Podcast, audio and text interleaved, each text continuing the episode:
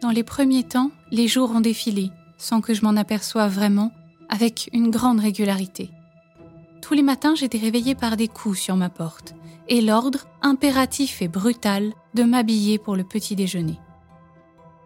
Une fois ma toilette rapide effectuée, je me rendais seule, à présent, au réfectoire.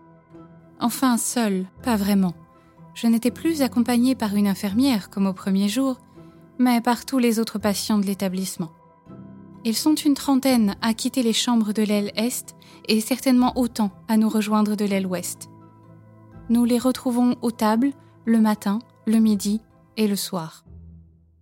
Les repas ne sont pas les seuls événements qui rythment mon existence.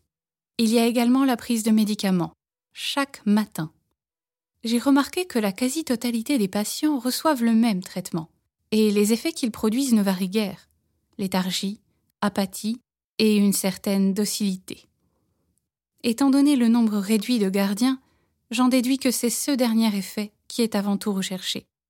Car après le repas du matin, nous sommes mis, pour la plupart, toute la matinée, sur une terrasse donnant plein est.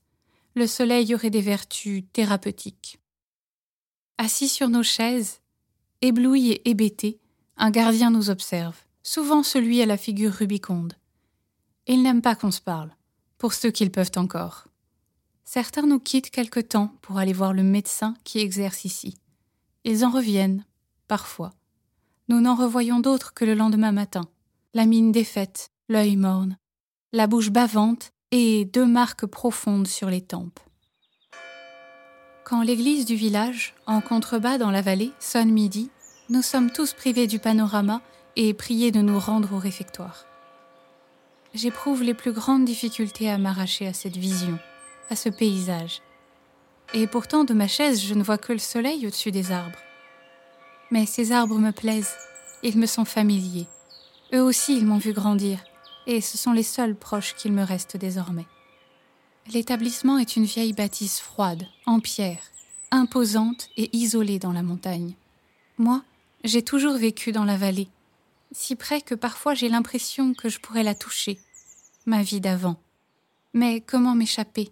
Aux alentours, il n'y a rien, et les chemins de montagne qui mènent à la vallée ne sont pas sûrs. De plus, ici, j'ai une mission. Ce lieu m'est destiné. Je le sais, je l'ai vu. Après un déjeuner insipide et qui se déroule la plupart du temps sans incident, autre que les cris habituels de tous ceux qui n'ont plus la parole pour s'exprimer, pour exister, je pars avec une petite dizaine d'autres femmes pour notre séance d'hydrothérapie. Nous sommes toutes plongées, nues, dans des bains d'eau tiède. Ici, c'est une femme qui nous surveille. Les bavardages sont un peu plus tolérés.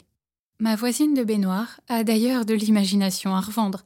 Elle raconte à l'envie qu'elle n'est pas malade, mais seulement là pour se cacher et échapper à des espions qui la poursuivent depuis des années, pour la questionner et, la torturer selon elle, mais cette fois, ils vont avoir du mal à la retrouver.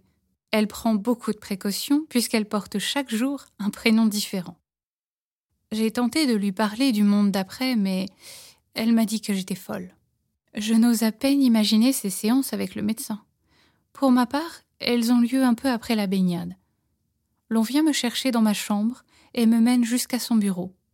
Le lieu est plutôt grand, mais très encombré, de livres et de papiers surtout. L'homme est petit, grisonnant.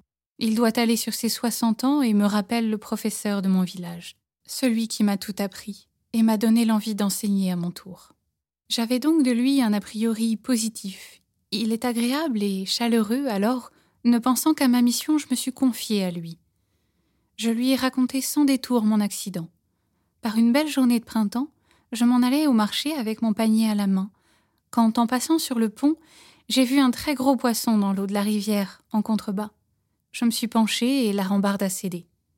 Je me suis retrouvée ballottée par le courant, et comme je ne sais pas nager et qu'il est rapide en cette saison, je me suis noyée. J'ai bien senti l'eau rentrer dans mes poumons, et l'air, l'équité. Ensuite, je me souviens très bien de ce qu'il s'est passé.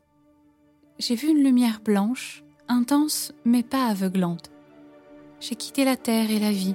Je suis partie ailleurs, là où règne une chaleur douce et un amour inconditionnel. Et j'ai vu tant de choses incroyables et belles que j'aurais aimé rester. J'aurais aussi aimé voir autre chose que de la pitié et du dédain dans les yeux de mon médecin.